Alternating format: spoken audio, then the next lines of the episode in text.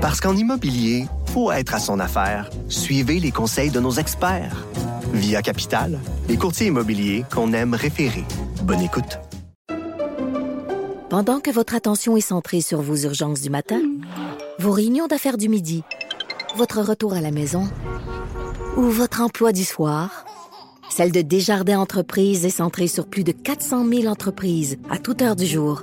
Grâce à notre connaissance des secteurs d'activité et à notre accompagnement spécialisé, nous aidons les entrepreneurs à relever chaque défi pour qu'ils puissent rester centrés sur ce qui compte, le développement de leur entreprise.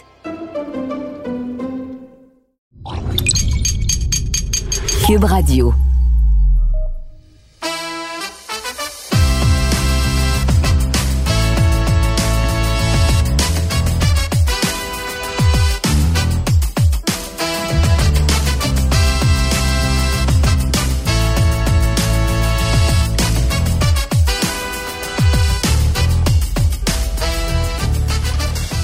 Quand vous et moi, on parle de hockey, c'est inévitable, on parle des joueurs. Ce sont eux qui font spectacle. Ce sont eux qui marquent les buts spectaculaires. Ce sont eux qui marquent l'imaginaire grâce à leur performance. Mais les personnes qui sont en mesure de les aider le plus, ce sont probablement les gérants d'équipement. Les gérants d'équipement, peu importe les années, peu importe les époques, ont toujours été là pour aider les joueurs dans leur performance. Les gérants d'équipement, on les voit dans le cours d'un match. Ces personnes-là sont derrière le banc. Et ces personnes-là sont prêtes à aider les joueurs à tout moment dans le cours d'une rencontre, que ce soit avec un nouveau bâton, un nouveau casque, euh, besoin d'un aiguisage de patin. Les gérants d'équipement passent des heures incalculables et tout ça dans l'anonymat afin d'aider les joueurs, que ce soit durant une pratique, durant un match, dans le vestiaire, dans l'autobus, dans l'avion, que ce soit dans une autre ville en prévision de l'autre match. Les gérants d'équipement font souvent des miracles pour rendre les joueurs plus confortables, plus à l'aise, afin que les joueurs soient en mesure de livrer de très belles performances. Alors j'ai donc décidé de consacrer ce balado au métier de gérant d'équipement. Et quand je pense à un gérant d'équipement, je pense à Pierre Gervais, qui travaille pour les Canadiens de Montréal depuis les années 80. Pierre Gervais est un homme efficace, organisé, discret et tout le monde l'aime. Tout le monde que vous entendrez dans ce balado vous diront que Pierre Gervais est le meilleur de sa profession. Et vous demanderez à n'importe qui dans la Ligue nationale de hockey, la plupart, un très fort pourcentage, vous diront que Pierre Gervais est le meilleur de sa profession. Ça fait plus de 3000 matchs que Pierre Gervais se retrouve derrière le banc des Canadiens à aider les joueurs, à aider l'organisation et plus de 3000 matchs pour un gérant d'équipement, il y en a très peu dans l'histoire du hockey. Et l'une des très grandes qualités de Pierre Gervais, en plus d'être efficace et d'être excellent dans ce qu'il fait, c'est qu'il est discret. C'est un caméléon. Il peut se fondre dans le décor. Les entraîneurs, les joueurs peuvent parler et ces personnes-là savent très bien que Pierre Gervais ne dira rien. Il est muet parce que lui, son rôle, son objectif, c'est d'aider son club les Canadiens de Montréal. Pierre Gervais travaille pour les Canadiens depuis les années 80. Il a gagné deux fois la Coupe Stanley, les deux dernières, celle de 1986 et celle de 1993. Mais Pierre Gervais a également de l'expérience sur la scène internationale. Il a aidé le Canada à gagner la médaille d'or aux Jeux olympiques de 2002, de 2010 et de 2014. Il était là également avec le Canada lors de la présentation des deux dernières Coupes du Monde, celle de 2004 et celle de 2016. Alors Pierre Gervais n'a pas juste connu les joueurs des Canadiens, il a connu les meilleurs joueurs canadiens au fil des ans.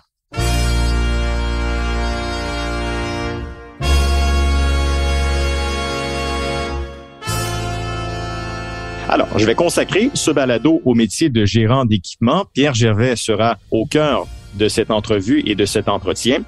Il va parler notamment de son métier, de ce qu'il a appris, de ce qu'il aime.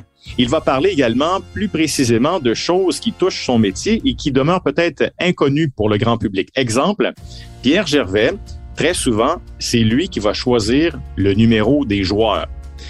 Alors, il a un grand pouvoir. C'est lui également qui accueille les joueurs qui s'amènent à Montréal dans une transaction. Et de façon plus précise, avec Pierre Gervais, on va parler de l'équipement, de l'évolution de l'équipement, du coût de l'équipement, un bâton, un casque, les jambières d'un gardien de but, comment se comportent les joueurs par rapport à leur équipement, Comment aiguiser les patins également? Ça semble peut-être banal, mais c'est tellement important. Et Pierre Gervais, au dire de plusieurs, est le meilleur pour aiguiser les patins. Et également, ce qui serait intéressant dans ce balado intitulé Dans le Duchamp, c'est que Pierre Gervais va nous raconter des anecdotes concernant des joueurs qu'il a côtoyés, des joueurs que vous avez aimés au fil des ans. Il va nous dire à quel point Patrick Roy était superstitieux. Il va nous parler de Corey Perry qui l'a grandement impressionné lorsque Perry a joué pour les Canadiens en 2021. Il nous parlera du leadership et de la présence de chez Weber, de sa relation étroite avec Carey Price et des exigences de Sidney Crosby. Alors, ce balado sera divisé en trois parties. En plus d'entendre Pierre Gervais, vous pourrez entendre Michel Bergeron, qui a été le premier entraîneur-chef qui a donné un emploi à Pierre Gervais. Vous entendrez également Jacques Martin, qui a été l'entraîneur-chef des Canadiens, donc qui a connu Pierre Gervais, mais qui a connu Pierre Gervais sur la scène internationale parce que les deux ont représenté le Canada. Et finalement, deux anciens joueurs, Maxime Lapierre et Alexandre Picard, qui vont nous raconter à quel point Pierre Gervais était également un confident pour eux. Alors, vous écoutez Dans le Duchamp, je me nomme Félix Séguin et je vous souhaite une bonne écoute.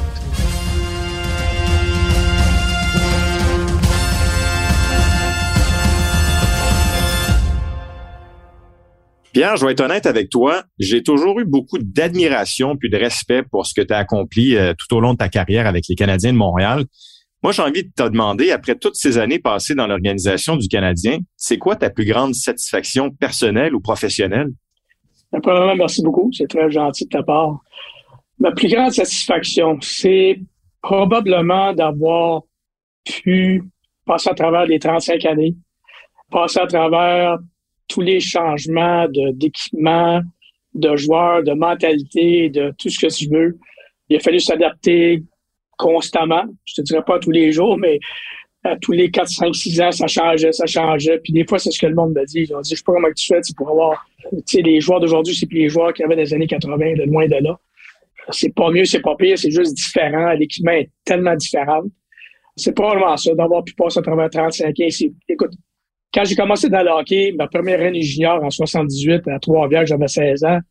C'était quoi les chances qu'un jour je devienne gérant d'équipement du Canadien de Montréal? Et d'un, et de deux, quand je suis arrivé à mon premier entraînement à Montréal en 84, je suis encore dans la Ligue américaine à l'époque, c'était quoi les chances de me voir? Je voyais des Panchak qui étaient là, mon prédécesseur qui, euh, qui était rendu une vingtaine d'années avec Canadien. Je trouvais ça aïe, aïe, hallucinant. Donc, jamais j'ai repensé. Puis finalement, ben, d'année en année, fil en aiguille, euh, année, après année, je suis rendu gars. Puis c'est pour ça qu'il est temps qu'on mette fin à ça. tu sais qu'on te regardé encore quelques années, hein, tu sais ça. Oui, oui, je regarde. C'est ça qui est ça.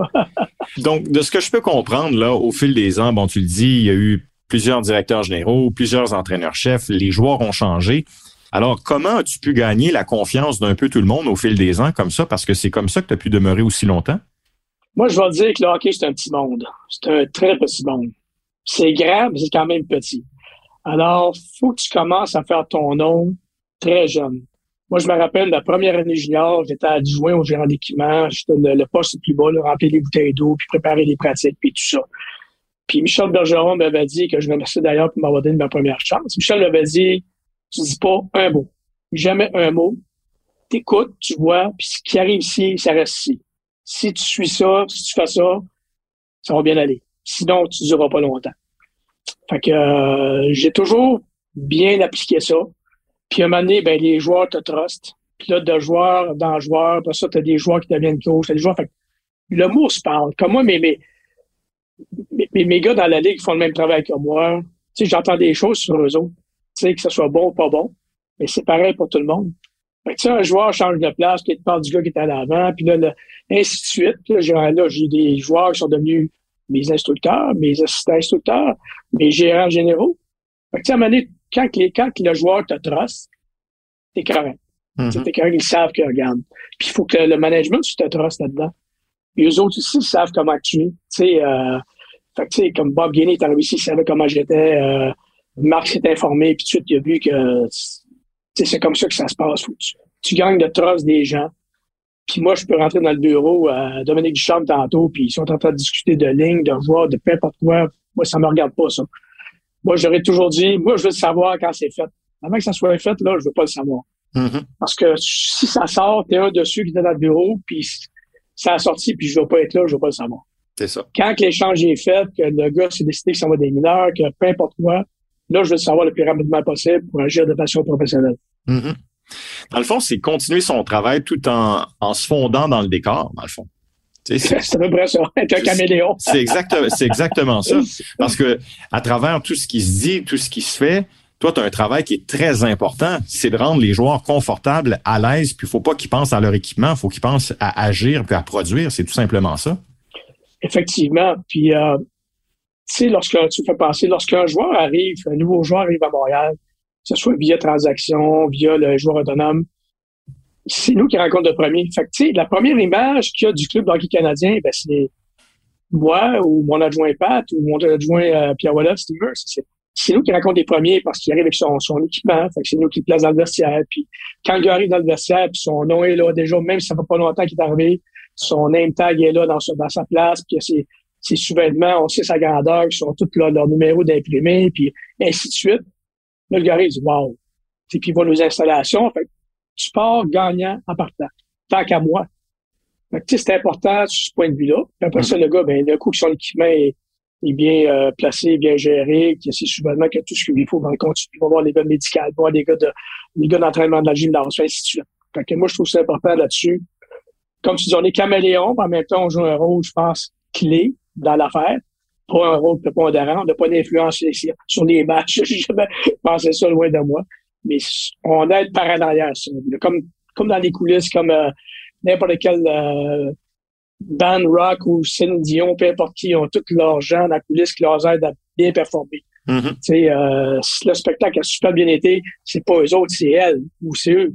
Mais ils aident ces gens-là à bien performer, puis c'est un peu notre travail à nous. Tu sais, tu parlais de quand le Canadien euh, va chercher un joueur. Là. Est-ce que ça demeure quand même un, un sentiment plaisant pour toi que quand on t'informe qu'un joueur X s'amène à Montréal, puis là, tu as à faire son chandail, son numéro, son nom, l'accrocher, tu sais, le, le beau petit setup? Est-ce que ça demeure quelque chose de spécial encore pour toi après toutes ces années? Oui, mais c'est sûr, tu sais, on, on est au courant de la nouvelle bien avant tout le monde. Puis ça, c'est comme un petit kick, c'est comme le fun. là, Tu sais, euh, puis tu sais que dans deux heures, là, ça va être la, la- ça dépend de la grosseur de, ce qui se passe. mais ça va, être, ça va être une bombe ou ça va être. Puis moi, comme je fais faire mes chandails tout le temps à Catimini, avec notre broderie ici à Montréal, je, je dis avec une demoiselle qui s'appelle Talia, ça fait des années, puis Talia, elle le sait. Si c'est des trucs bien ordinaires, elle, elle- elle envoie son staff faire les choses dans l'entrepôt, faire les chandails, la, la broderie, les numéros. Puis quand c'est quelque chose de vraiment spécial, euh, là, elle le fait elle-même. Puis j'ai entièrement confiance en elle. Puis d'ailleurs, au fil des ans, il n'y a jamais rien qui est sorti de nulle part. Fait que c'est sûr que c'est touché, mais quand tu fais l'affaire avec des gens professionnels, et pour te dire, pour répondre à la question, oui, c'est, cool de savoir un petit peu d'avance. T'as-tu un, un souvenir, un joueur qui est arrivé à Montréal, là, puis là, tu as eu à faire son numéro, puis là, tu disais, ah, lui, là, je suis content qu'il s'amène. T'as-tu un souvenir précis d'un joueur particulièrement qui était j'en, heureux? j'en ai plusieurs, mais je me rappelle Kovalev, c'était vraiment cool. là. Ouais. On était sur la route, puis c'était un gars qui... euh, D'ailleurs, à ce jour, c'est probablement le joueur le plus talentueux que j'ai connu. moi, là. C'est en fait talent brut, là, avec Canadien. Je n'irai Mhm. pas aux Olympiques parce que là, t'en as d'autres. Là. Ouais. Mais ici à Montréal, là, avoir vu un joueur, tu sais, Kovalev, je- c'est quelqu'un. C'était un joueur de hockey. C'était, c'est, c'est, c'est pas Guy Lafleur, c'est pas dans ces lignées-là, mais il m'a dit une affaire, c'est pas loin en dessous. là. C'est, Et il y avait une personnalité aussi. Il personnalité, joueur de hockey, il était, il était attachant. Tu sais, comme moi, j'étais, j'ai resté ami avec lui. euh, quand on se voit, on a toujours bien du plaisir. C'est un gars derrière les portes closes qui était bien le fun. Puis, euh, il, il y a beaucoup de joueurs qui sont comme ça, d'ailleurs. Tu sais, des joueurs qui sont euh, en public, euh, devant le monde, sont une chose, puis en dehors, sont autre chose. là. Tu sais, on est connu comme Andrew Markov, qui euh, il a une réputation, mais tu sais, il faut être drôle en masse, André Markov. Oui. Qu'est-ce qu'il faisait pour te faire rire, André Markov? Non, mais tu sais, il était à peine sans rire. Il était, il, il aimait ça faire de la blague, mais tu sais, à sa façon, là. Tu sais, généralement, les Russes sont plus réservés, là, à sa façon, mais il sait pas ça faire des jokes, puis sans faire faire, tu sais, mais des, des, des journées, par contre, tu vas y arriver, là, il n'y a pas ça, là.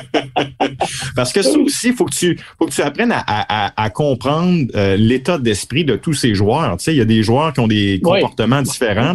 Fait qu'il faut pas que tu prennes rien de personnel quand tu finis par con- connaître un peu tous les joueurs que tu as Non, connus non, au fil non, des non, ans. non, non, t'as, t'as des moineaux, tu vas arriver, là, puis écoute, euh, t'es connu au fil des ans. Il y en a qui sont toujours de bonne humeur. Il y en a qui sont plus moody, comme on dit. Mhm. Puis il y en a d'autres, ben, ils vivent des choses personnelles. Des fois, tu t'en doutes, tu sais pas trop, puis tu vas pas là. Si le le goût de jaser, tu jases, sinon tu le laisses tranquille. Un petit, euh, un petit bon matin, good morning, puis tape dans le dos, puis tu continues tes affaires. Tu, t'en vas avec ça. Est-ce qu'il y a des joueurs, beaucoup de joueurs au fil de, la- de ta carrière qui euh, qui sont allés voir pour se, se confier, qui avaient besoin de parler à quelqu'un, puis tu étais cette personne-là? Est-ce que c'est arrivé souvent? Pas beaucoup, pas souvent, mais c'est arrivé.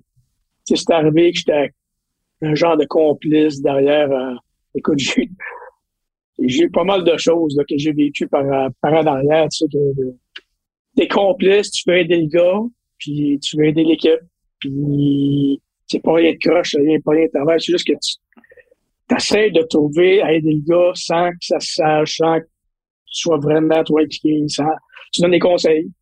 Moi-même, ma vie était assez rock and roll. fait que, comme j'ai vécu des choses, euh, séparation, et ainsi de suite. Fait que je peux donner des conseils, je, je, je vais aller les affaires, puis c'est arrivé, oui, c'est arrivé de radio. Mhm. Ben ça, c'est une qualité hors pair. Tu tu parlais tout à l'heure des, euh, des nouveaux joueurs qui arrivaient avec euh, leur numéro et tout. Moi, tu sais, en tant que descripteur, euh, j'aime beaucoup les numéros. Puis, euh, comment ça fonctionne? Évidemment, quand Kovalev s'amène à Montréal, on lui donne le 27. Il n'y a aucun problème là-dessus, c'est son numéro. Mhm. Mais quand un joueur X, Y ou Z arrive, puis il y a un rôle secondaire dans l'équipe, qui qui détermine son numéro? Écoute, Marc Bergevin aimait vraiment se, je dirais pas se mêler de ça, mais il aimait beaucoup choisir le numéro pour les joueurs. Euh, la plupart des gérants généraux, je n'ai pas dit pas de ça en tête. Fait que moi, c'est sûr qu'un joueur euh, qui arrive, puis euh, on a eu l'exemple avec Kovalchuk puis euh, Kulak. Ben, tu je vais t'acheter une Rolex, puis donne-moi ton numéro, puis l'autre, Brett savait très bien que ça ne dérangeait pas, puis ça savait très bien. là. Aujourd'hui, l'autre est parti, puis encore ça le Rolex, tu sais. C'est ça. Si Brett Kulak avait été un joueur avec de l'ego, ben là, il aurait probablement dit, regarde, moi, c'est c'est- c'est 17, puis c'est 17. Fait que, tu sais, les joueurs le savent. Si le numéro que le gars porte est disponible, comme euh, cette année, on été chercher Hoffman, 78, c'était disponible. Euh, 58, ça va, c'était disponible. C'est plus facile dans ce temps-là. Euh, beaucoup facile. C'est sûr que des fois, si tu vas chercher un joueur de renommée qui a le même numéro pendant longtemps, puis qu'il est prêt avec le tien, ben là, c'est une chose qui se règle. C'est pas à mon niveau que ça se règle. Mhm, exact. Parce que je te donne l'exemple de Nate Thompson quand il est arrivé à Montréal. Moi, Nate Thompson, dans, dans ma tête de descripteur, il a toujours eu le 44. Là, il est arrivé à. Montréal, il a eu le 22 alors que le 44 était disponible. Alors moi, dans ma tête de descripteur, j'étais un peu mêlé. L'année suivante, il y a eu le 44. Fait que c'est le genre de question que je me pose, moi, des fois, comme ça. Là. Ben, des fois, c'est comme Nick, je me rappelle pas nécessairement. C'est peut-être sur le coup que Marc me dit donne-lui le 22. OK. Puis après ça, ben, Manny a demandé, je peux te changer le 44. Ça, ça que ce soit demain, parce que des fois, ça va vite. Ouais. Sais, le gars, euh, la transaction se fait la veille, puis il joue le lendemain. T'as pas, t'as pas, tu manques de temps pour faire des choses. Fait que, euh, c'est probablement ce qui est arrivé dans son cas. Mais généralement, on a un peu plus de temps. Comme c'est arrivé, comme Marc avait déjà parlé aux joueurs, il disait, donne-lui tes numéros. Parce qu'il avait déjà parlé aux joueurs. OK. Des fois, c'est un joueur des ligues mineures qui est à Laval, qui a joué quelques matchs ici, que c'est son numéro, ben, on peut le donner. C'est pas, c'est pas un vétéran qui est ici depuis longtemps. Là. Fait que le joueur, j'irai signer un autre numéro tout simplement. Puis je suis certain que si un joueur fait l'équipe va être bien content de porter le chandail avec le numéro. Là. Ouais. pas juste content d'être ici. Pas juste content d'être ici, comme on dit. Puis, les jeunes joueurs, les jeunes exemple, Guillaume Latendresse qui est arrivé, qui a eu commencé sa carrière avec le 84 ou Piqué Souban avec le 76. y a-t-il une façon de faire ça pour les jeunes joueurs? Ça, euh, premièrement, il faut comprendre qu'ici à Montréal, il n'y a pas beaucoup de chandails disponibles. C'est vrai. Il y en a très peu. Fait que là, déjà, en partant, ça me donne euh, beaucoup de numéros de moins. Moi, je vais toujours par le repêchage. Admettons qu'un joueur est repêché, le numéro un, peut-être numéro deux, j'essaie de donner le numéro plus bas possible. Sinon, après ça, ça tombe dans les 50, dans les 60, dans les 80. tu sais. On appelle ça c'est des, des, des numéros de char de course. Là. Mhm. Mais, euh, c'est ça. Mais quand tu vas dans la ligue ailleurs, ça se fait, même s'il y a beaucoup de numéros disponibles, les joueurs choisissent des numéros élevés de plus en plus, là, quand on voit ça. là. C'est comme Jonathan Drouin est arrivé en 92. Là. Puis, euh, tu sais, t'en notes les sortes, là. Euh, Ouais. t'en- notes les, les- jusqu'en haut, là. Fait que, tu sais, c'est un peu comme ça que ça fonctionne. Moi, j'appellerais pas le russe qu'on aurait pêché cinquième, qui va venir au camp d'entraînement pour dire quel numéro tu veux. Je donne les numéros disponibles simplement. Puis ça, éventuellement, ça change. Ça change facilement, ça. Si le gars arrive ici, fait l'équipe, il dit, moi, j'aimerais bien savoir le 32, il est libre. Il va voir mon GM, puis pas de problème. J'invertis la ligue, on fait des chandails, puis on fait le restant, puis on s'en va avec ça. Ça me fait penser à, à Lekonen. Quand Lekonen est arrivé, il y avait le 46, c'est ça? il a voulu 62 pour son père, je pense. Là. Il y avait Ouais, un avec son ouais, père, ça c'en est un qui a changé de ça numéro peut. après sa première Ça saison. se peut là. que je me rappelle, Marc, Marc aimait ça, c'était une vieille mentalité, il aimait ça avoir des numéros le plus bas possible. Mhm. Là, man, il est arrivé, puis il dit, comment se fait que les gars de que ça? Puis Là, je l'ai amené à mon bureau, puis j'ai montré la liste. Là, il regardait ça, il dit, ouais. il dit, il n'y a pas grand-chose. Non, il n'y a pas grand-chose. Ben non, avec tous les chandails retirés dans les hauteurs du Centre Bell, puis s'il y en a d'autres également dans, dans le futur, ils vont en avoir de Ouais. moins en moins disponibles pour tous les joueurs. Mais en tout cas, je suis content d'avoir je de tomber dans les trois chiffres. là. Mais ça, c'est ça pas mon problème. Non, exact. problème. Non, mais c'est ça, mais je suis content d'avoir abordé cette discussion-là avec toi parce que moi, comme descripteur, je te le dis, les chiffres restent dans ma tête. Puis il y a des joueurs, tu sais, comme je te donne l'exemple de Jonathan Drouin. Pour moi, Jonathan, c'est le 27. Tu sais, je l'ai vu avec. Halifax, je l'ai vu à Tampa Bay, puis il y a le 92. C'est correct. Mais c'est pour ça que j'ai une fascination par rapport au numéro. ouais, ouais, ouais. T'es le mieux placé pour avoir cette discussion-là. Regarde un exemple, qui est qui, il y a un numéro élevé. Il y avait un numéro élevé avec nous autres, puis Marc voulait qu'il descende sur le numéro. En fait, au début, au début, début, je pense. Puis euh, il l'a offert, puis quelqu'un il avait dit non, puis après il a dit oui. OK. C'était des joueurs qui préfèrent ça. C'était des joueurs qui préfèrent des numéros élevés, puis ils sont bien avec ça. Les Conan, c'en est un qui aurait pu descendre son numéro, puis garder sur le début.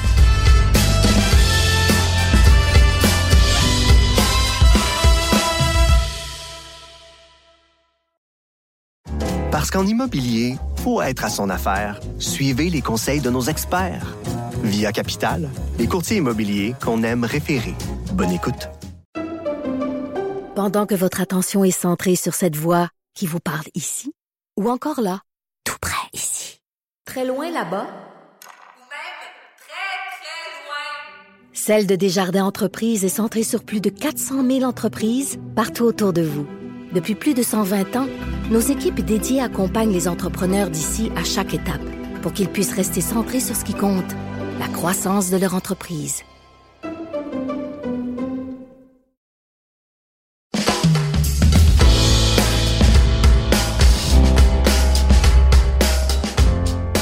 Le premier qui a embauché Pierre Gervais, c'est nul autre que Michel Bergeron.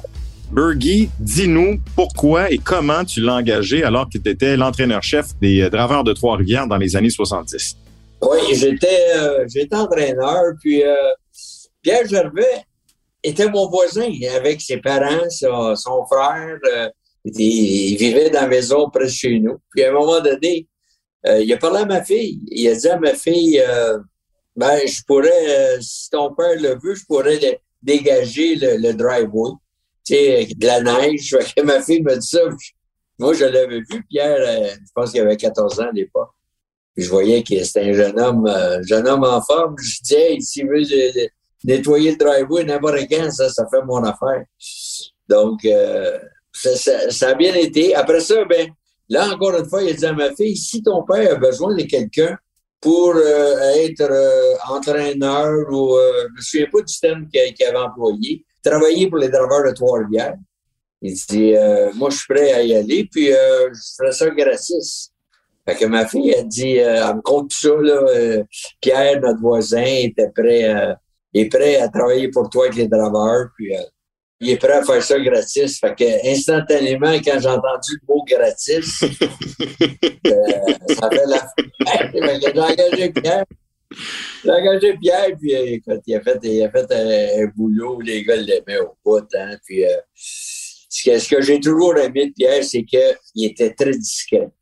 Ah, c'est sûr que moi, comme directeur gérant puis entraîneur, lorsque je lui posais des questions directes, il était un peu intimidé, il me répondait, mais il protégeait, il faisait attention à, à ses propos. Et l'année suivante, Pierre, encore une fois, est venu me voir puis il a dit, euh, là, il était pas payé. Fait que là, il dit, je pourrais-tu être rémunéré un petit peu? fait que j'ai dit, un petit peu? Ouais, un petit peu, ça marche. on y avait donné un petit peu parce que, disons, les, les budgets étaient pas, euh, étaient pas comme ils sont aujourd'hui. Donc, eh bien, Pierre a été. Puis, il travaillait à ce moment-là avec mon, mon entraîneur-chef, mon, mon trainer qu'on appelle euh, Normand Baudry. Normand Baudry. Puis, c'est lié d'amitié avec Normand. Fait qu'il a appris sur le tas. Il a appris à, à aiguiser les patins. Il a appris à composer avec euh, les joueurs parce que c'était une époque euh, qu'on gagnait assez régulièrement. Euh, Pierre est venu avec nous à Coupe Mémorial. On a gagné la Coupe de président deux fois. Donc, euh, il a fait son apprentissage avec euh, une bonne équipe de hockey. Mais euh, c'était tellement, tellement sympathique. C'est un, jeune homme toujours avec le sourire, agréable à côtoyer, discipline. Il était là à l'heure. Il n'y avait pas de... Il n'y a pas de journée que je me disais, Gervais, il est où, Pierre Gervais? Non, non, il était toujours là. Puis lorsque, à Coupe Mémorial, lorsqu'il y a eu une bagarre générale pendant le warm-up, je me souviens, Pierre est arrivé en courant dans mon bureau, il dit euh, Bergy, euh, ou je pense qu'il m'appelait plutôt Michel. Michel, il euh, bagarre générale. Jean!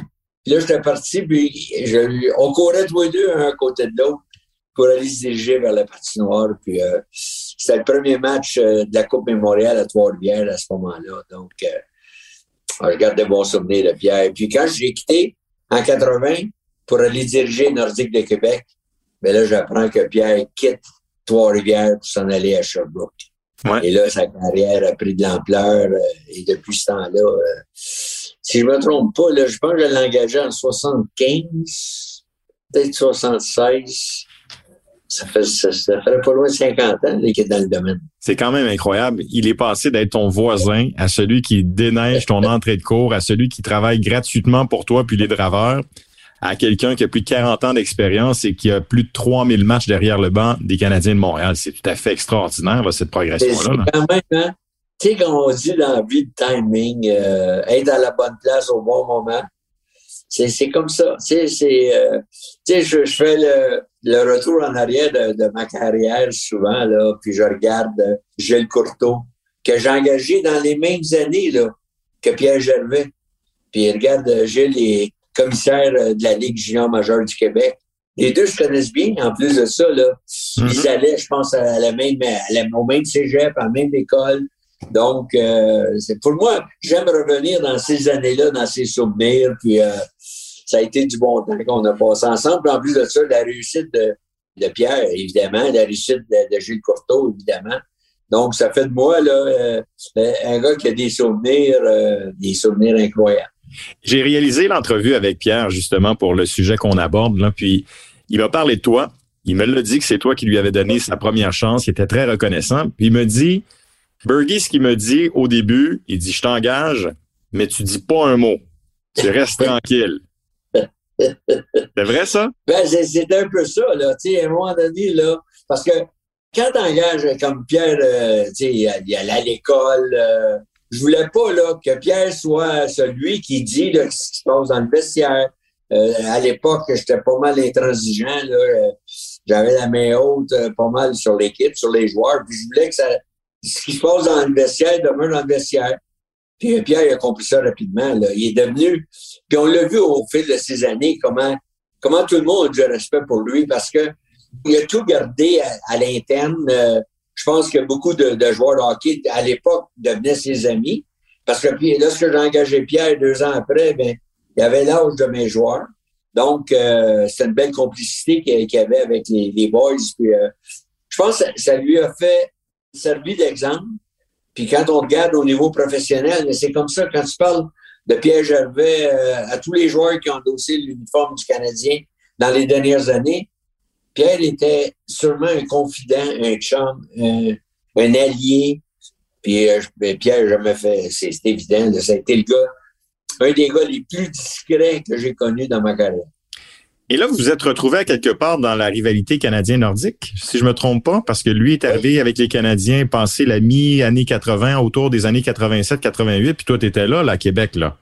Oui, absolument. Puis euh, quand Pierre était avec les, le Canadien, puis là, il y avait affaire à venir du, côté des, Nordiques. On saluait, tu, poliment.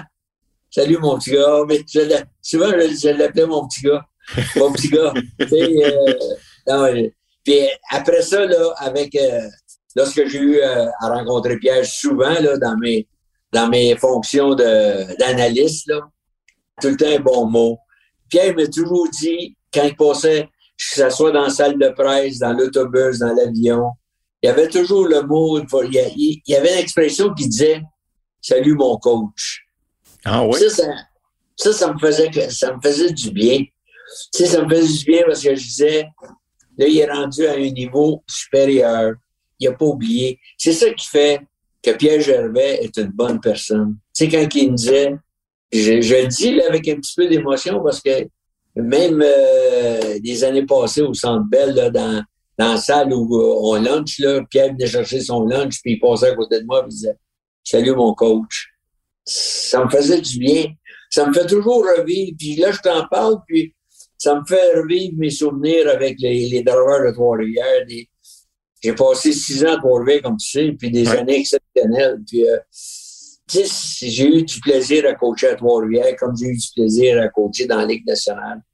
Fait que c'est des souvenirs là, que j'oublie pas, que j'oublie pas. Puis tous ceux qui ont coaché, qui ont joué pour moi là, à l'époque, là, souvent je vais les rencontrer. Ben souvent, je les rencontre pas souvent, là, mais ils me disent euh, Tu fais ça à Pierre? Tu fais saluer pour moi, puis saluer pour moi, puis euh, tu sais, c'est ça fait une longue euh, un bon bout de temps, là, mais L'important, c'est qu'on n'oublie pas. Mais c'est ça. Moi, ce que je retiens, Bergie, c'est que tu as donné une première chance à bien des gens en tant qu'entraîneur-chef. Là, tu as fait confiance à des gens qui, par la suite, ont eu de belles carrières. Alors ça, c'est bravo. Puis ce que je retiens également, c'est que Pierre Gervais est reconnaissant. Ne pas oublier le fait que c'est toi qui lui as donné sa première chance. Alors c'est pour ça que je suis très heureux de t'avoir parlé à ce sujet. Puis euh, je te remercie beaucoup, euh, Bergie. OK, Félix. Merci.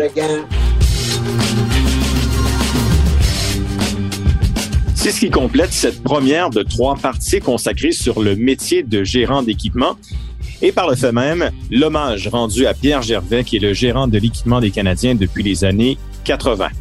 Dans la deuxième partie, avec Pierre Gervais, nous parlerons de l'équipement et de l'évolution de certaines pièces d'équipement. Et en plus, il sera question du coût, notamment des casques et des bâtons.